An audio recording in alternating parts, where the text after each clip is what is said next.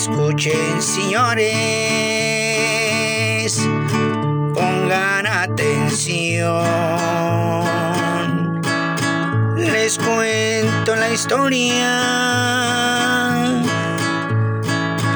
que por ahí pasó. Buenas, buenas, buenas.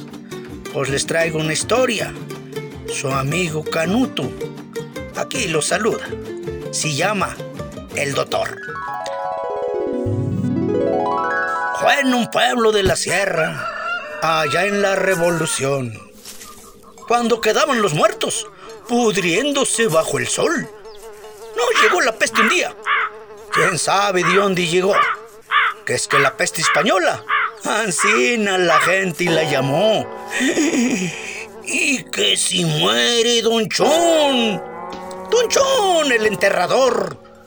Lo vino a ver Don Zenaido, que del pueblo era el doctor.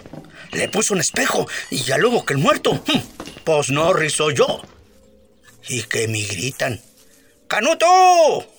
Tú y tu compadre Nabor, entierran ese junto. Entre más hondo, mejor.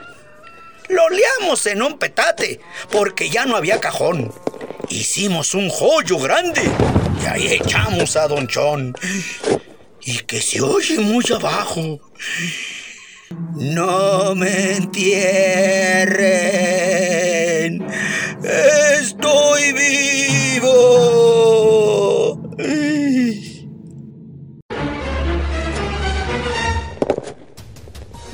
¡Ay, qué me dice mi compadre! No, no le haga caso a esa voz. Eh, échale tierra, compadre.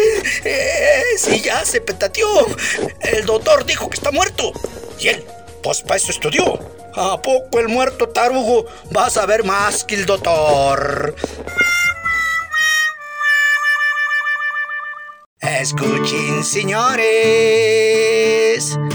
pongan atención. Les cuento la historia que por ahí pasó. Muchas gracias, nos vemos en la próxima.